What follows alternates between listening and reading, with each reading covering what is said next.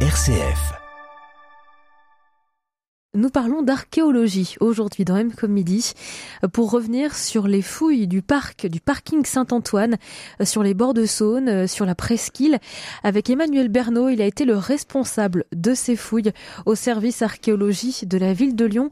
Bonjour Emmanuel Bernot. Bonjour. Merci euh, d'être avec nous. Vous avez été donc le responsable euh, de ces fouilles qui se sont étalées euh, sur plusieurs années sur le site actuel du parking Saint-Antoine. On va peut-être le situer déjà pour bien savoir de quoi est-ce qu'on parle. Oui, alors le, parking se situe dans le deuxième arrondissement, donc il a la particularité de se situer en bordure de Saône, donc dans le quartier de Saint-Nizier plus précisément. Et euh, au débouché de l'ancien pont euh, médiéval qui franchissait la Saône. Alors ça c'est intéressant parce que aujourd'hui ce pont n'existe plus. Oui, tout à fait. Il a été détruit au milieu du 19e siècle. Et donc, euh, on, vous avez retrouvé des traces de la présence de ce pont. Alors oui, effectivement, on a réussi à retrouver le débouché, ce qu'on appelle la dévalée de ce pont, c'est-à-dire la descente du pont euh, jusqu'à la berge, et puis le départ de la première arche. Alors on, connaissait ce pont à travers de nombreuses gravures, euh, notamment au XIXe siècle, mais on avait du mal à situer sa, construction pour l'instant. Et ça, c'est des choses qu'effectivement on a pu euh, parfaitement cerner au cours des fouilles. C'était où exactement pour les citadins qui connaissent bien ce quartier? Alors le, le pont débouchait au niveau de la place d'Albon. Et on voit encore, euh, on devine encore l'emprise de ce pont euh, en rive droite, donc euh, en face, quartier Saint-Jean, puisqu'on a le café Rocambole, en fait, qui se situe dans le prolongement des maisons qui étaient accolées au débouché de ce pont. Donc on a encore des traces très visibles côté Vieux-Lyon, côté Presqu'île, ça a été complètement détruit. Oui, effectivement, on n'a plus aucune trace visible actuellement. Alors pour euh, effectuer ces fouilles, euh, dans le but de faire le parking Saint-Antoine, euh, ces, fouilles vous ont mené à, découvrir finalement des objets qui proviennent de différentes ères, de différents siècles. Oui, effectivement, l'occupation qu'on a mis au jour sur le site couvre à peu près 2000 ans. Donc avec des premières traces d'occupation au tout début du 1er siècle, où on a notamment mis en évidence la présence d'une boucherie, donc une boucherie destinée au dépeçage des, des bœufs notamment. Ici, là, en plein milieu de la presqu'île. Tout à fait, en bord de, en bord de Saône. Alors il faut s'imaginer qu'au début de, au début de notre ère, euh, la presqu'île n'est pas encore viabilisée. C'est-à-dire qu'on a plusieurs bras du Rhône qui coupent la presqu'île actuelle de part en part. Et le, le site du parking Saint-Antoine se situe notamment au débouché de l'un de ces bras. Et donc ce bras était comblé au, cours du 1er siècle, et notamment par ces rejets de boucherie. Donc euh, cette zone a servi de dépotoir. Et donc il, y en a encore des traces, hein. c'est ce vraiment ce que vous avez trouvé là Oui, oui, tout à fait. On a retrouvé des monceaux d'ossements.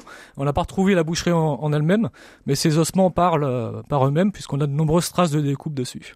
Et comment est-ce que vous en avez déduit finalement que c'était une boucherie? Alors ça, effectivement, c'est sont les affaires des spécialistes. On a un archéozoologue chez nous qui est spécialisé dans l'étude des restes phoniques et donc qui, en fonction des traces de découpe sur les os, arrive à savoir si ce sont les premières, les, la découpe des carcasses ou au contraire si c'est une découpe plus de détails.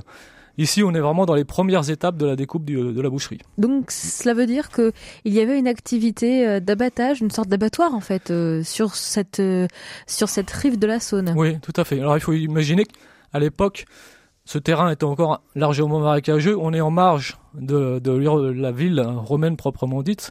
Et donc, ce qui explique bien la présence de ces activités un peu polluantes, donc en marge de, des habitations. Donc, on est presque, voilà, on est en périphérie de Lyon, en quelque sorte. Tout à fait. Lyon se concentre sur l'actuel Vieux-Lyon. Hein. Alors, à l'époque romaine, non. C'est le cœur de la ville. C'est à la fois la colline de Fourvière, L'occupation va descendre progressivement jusqu'à effectivement euh, s'étaler sur euh, dans le secteur du vieux actuel. Et puis on a aussi toutes les pentes de la Croix-Rousse qui sont urbanisées dès la fin, au moins dès la fin du 1er siècle avant Jésus-Christ. Donc là, on est vraiment euh, au premier siècle. quand on monte un petit peu au fil des au fil des siècles, au fil des ères, qu'est-ce que qu'est-ce qu'est-ce que vous avez retrouvé lors de ces fouilles du parc Saint-Antoine? Alors donc ce cet ancien bras du Rhône va se combler au fur et à mesure, euh, euh, notamment des, rejets divers. Et puis l'ensemble du, site va être assaini, comme la, presqu'île de manière générale. Et on voit les premières euh, occupations pérennes s'installer à partir de la fin du 1er siècle ou au début du 2e siècle, avec notamment dans ce secteur la construction d'un entrepôt.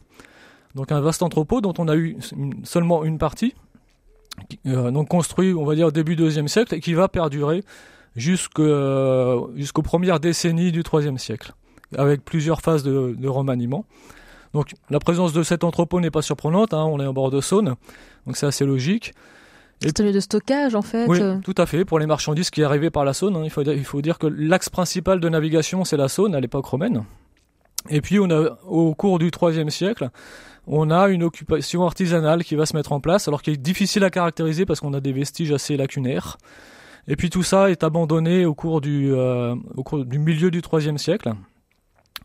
Et la dernière occupation antique euh, qu'on ait correspond à une fontaine publique dont on a retrouvé le, les fondations, le radier de fondation, la maçonnerie qui supportait la fontaine, et on a retrouvé dans une cave médiévale toute proche plusieurs des blocs qui constituaient cette fontaine, donc qui ont été remployés quelques siècles plus tard dans les murs de, cave. Et tout ça se situe à combien de mètres sous terre euh, vers, euh, vers Saint-Nizier, au parc Saint-Antoine? Alors, au niveau de la place d'Albon, euh, les vestiges sont assez peu profonds, puisqu'on a les niveaux médiévaux modernes qui apparaissent à moins un mètre sous le sol actuel, et les niveaux antiques à peu près à moins de mètres, moins de mètres 50. Donc tout ça se concentre sur des épaisseurs assez réduites, ce qui complexifie aussi notre lecture de tous ces vestiges qui s'entremêlent au cours des siècles. Emmanuel Bernot, vous restez avec nous, vous êtes le responsable des fouilles du parc Saint-Antoine au service archéologie de la ville de Lyon et notre invité aujourd'hui. À tout de suite.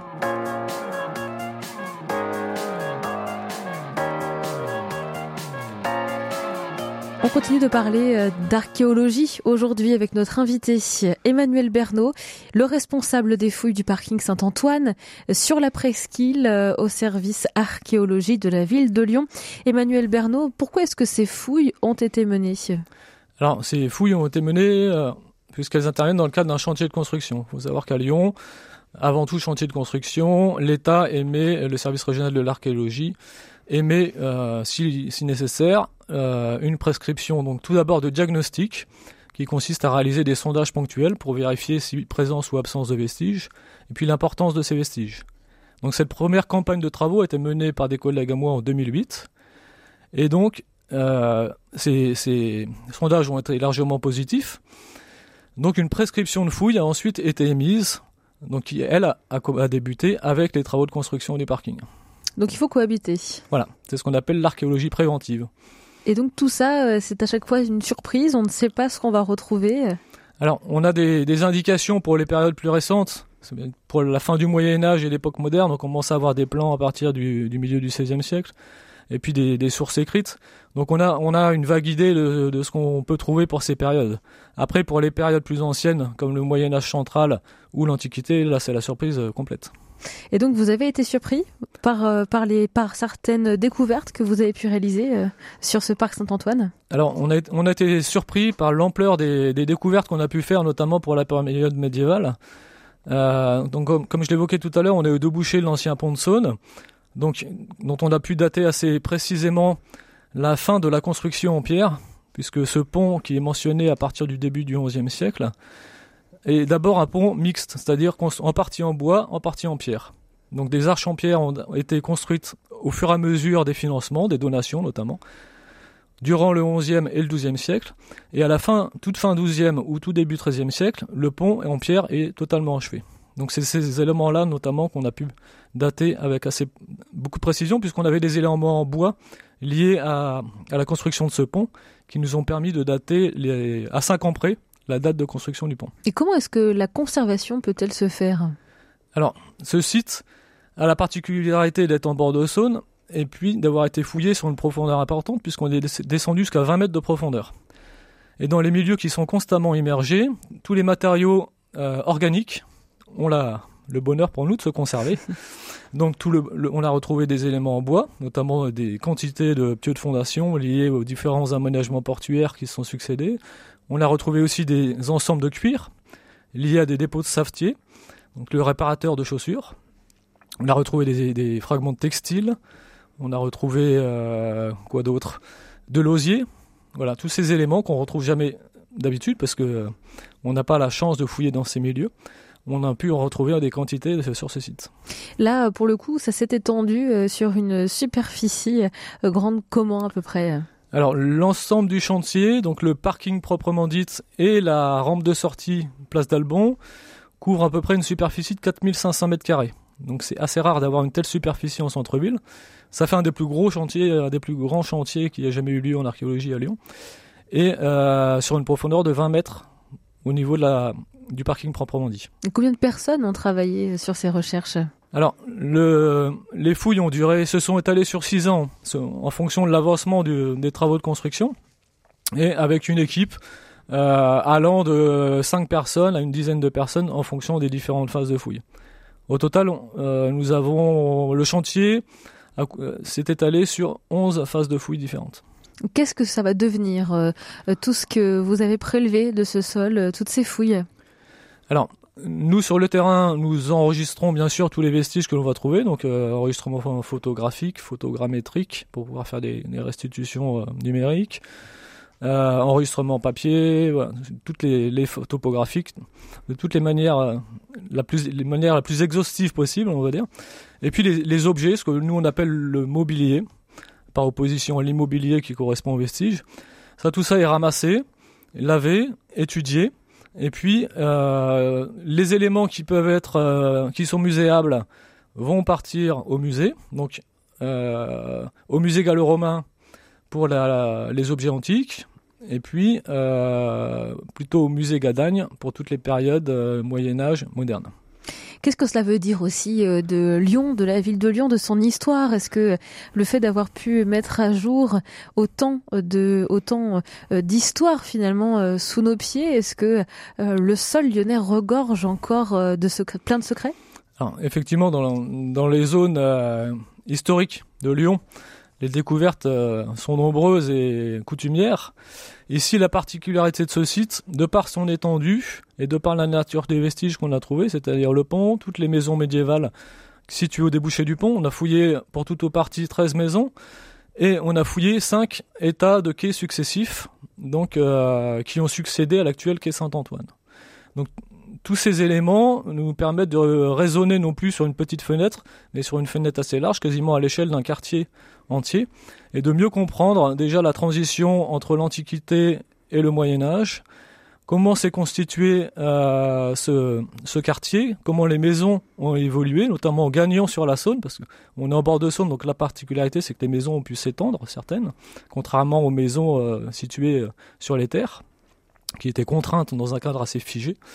Voilà, tout ça nous permet de connaître l'évolution de ce quartier, de le mettre en relation du coup avec d'autres d'autres euh, découvertes plus ponctuelles et plus anciennes, notamment des découvertes de, de quais antiques rue Mercière, des choses comme ça qu'on avait du mal à, à accepter jusqu'ici. Au niveau de la rue Mercière. Voilà, au 19e siècle, des emmarchements ont été découverts qui ont été interprétés comme des, des quais. Et euh, alors cette hypothèse qui pouvait paraître un peu farfelue par, par moment euh, retrouve tout son sens au, au, vu des découvertes qu'on a faites ces dernières Parce années. Parce qu'aujourd'hui c'est difficile d'imaginer, la rue Mercière n'est pas du tout en bord de Saône. Voilà, exactement. Mais euh, au fur et à mesure des années, en fait, euh, des siècles plutôt, euh, on a constamment voulu gagner sur la, sur la rivière et donc on a remblayé au fur et à mesure pour aboutir au cours de la Saône actuelle. Donc il y a encore beaucoup d'histoires à découvrir. Oui, bien sûr. Merci beaucoup Emmanuel Bernot, vous êtes le responsable des fouilles du parking Saint-Antoine au service archéologique de la ville de Lyon. Est-ce que d'autres fouilles sont prévues? Alors nous avons actuellement une fouille en cours à Vèze cette fois-ci, rue du Mas-de-Loire, où euh, de nombreux vestiges antiques et proto-historiques, c'est-à-dire l'époque gauloise, sont en train d'être fouillés. Et puis on suit, on a une équipe également qui suit euh, les restaurations de l'église Saint-Irénée donc depuis qui ont débuté en début d'année. Et donc on est là en accompagnement également des travaux pour euh, étudier toutes les toutes les maçonneries qui ont composé notamment les premières églises. Donc il y a encore beaucoup à faire. Oui, effectivement, c'est pas le travail qui manque. Merci beaucoup Emmanuel Bernot d'avoir été avec nous et pour euh, vos explications passionnantes sur l'histoire archéologique de Lyon. Merci à vous. Merci.